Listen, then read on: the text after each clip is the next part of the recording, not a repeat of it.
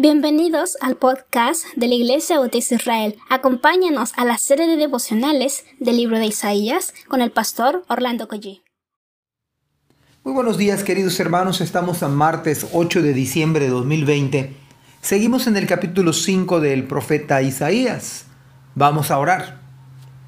Gracias Señor porque has cuidado de nuestra vida hasta hoy, nos has dado un descanso para nuestro cuerpo y permites que abramos nuestros ojos, respiremos otra vez, veamos el sol, podamos caminar, Señor, y poder leer tu palabra es una gran bendición.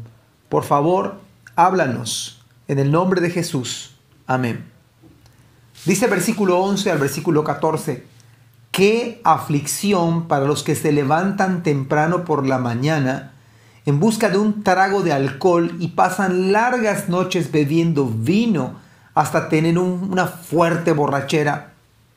Proveen vino y música hermosa para sus grandes fiestas, lira y arpa, pandereta y flauta, pero nunca piensan en el, en el Señor ni se dan cuenta de lo que Él hace.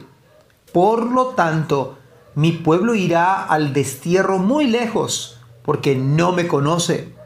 La gente importante, y los que reciben honra se morirán de hambre, y la gente común morirá de sed. La tumba se relame de expectativa y abre bien grande la boca. Los importantes y los humildes y la turba de borrachos, todos serán devorados. Si bien este pasaje se da hace casi 2800 años y aún no había nacido el Señor Jesucristo, pero se me hace inevitable no pensar en las fiestas conocidas hoy, las famosas fiestas decembrinas. Por eso esta mañana yo quisiera que pensemos cómo nos preparamos para las fiestas decembrinas. ¿Qué está haciendo usted y yo para prepararnos para estas fiestas? Creo que muchas de estas fiestas de este hermoso mes de diciembre tiene que ver con lo que en verdad o mejor dicho, no tiene que ver en verdad con el nacimiento de Cristo. En la inmensa mayoría, lo que prevalece el 24 de diciembre y 25, si se menciona a Cristo, si acaso se le recuerda, pero el resto de la noche, este verso se vuelve una realidad profética se cumple dramáticamente como una verdadera aflicción, pues el alcohol será el centro de las reuniones de manera mayoritaria. No dude que la pandemia va a frenar el pecado del vicio. Diciembre, de hecho, es el mes quizás donde el alcohol se vende más. De hecho, algunos ya hasta hicieron sus compras, previendo que va a haber una ley seca. Algunos ya se abastecieron de este producto. Serán largas noches de perdición, de fuertes borracheras. Y yo me pregunto, ¿y el nacimiento de Cristo? No se duda de la calidad de la música en estas fiestas. El vino, las cervezas, las bebidas, las grandes viandas. La pandemia no frenará estas actividades y quisiera equivocarme. Pero aún así, si no hubiese pandemia, la gente no tiene idea en verdad acerca de Cristo. La gran aflicción es esta. La gran la desgracia es esta. La gran calamidad es que no se piensa en el Señor.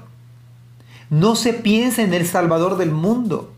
No se piensa en el nacimiento de Cristo. Esa es la gran tragedia. Por eso vivimos de cabeza. Por eso los valores de este mundo han caído. Por eso la base de la sociedad, que es la familia, está siendo abrumada, golpeada, saqueada. Porque el propósito de Satanás es destruir la familia. Si se destruye la familia, ya no queda nada por salvar. El profeta Isaías habla de una desgracia, de una fatalidad de una situación, situación por la cual se espera muerte y desolación y ruina total. Pero ¿qué se puede esperar donde no está Cristo en la vida de las personas? ¿Dónde se puede avanzar sin Cristo? Y si Cristo no es el centro de nuestras vidas, puede ser en diciembre, las fiestas más grandes del mundo, donde hay más alimentos, más alcohol, más embriaguez, más bebida, más música, más supuesta alegría, pero no está Cristo. Y donde no está Cristo es una desgracia total.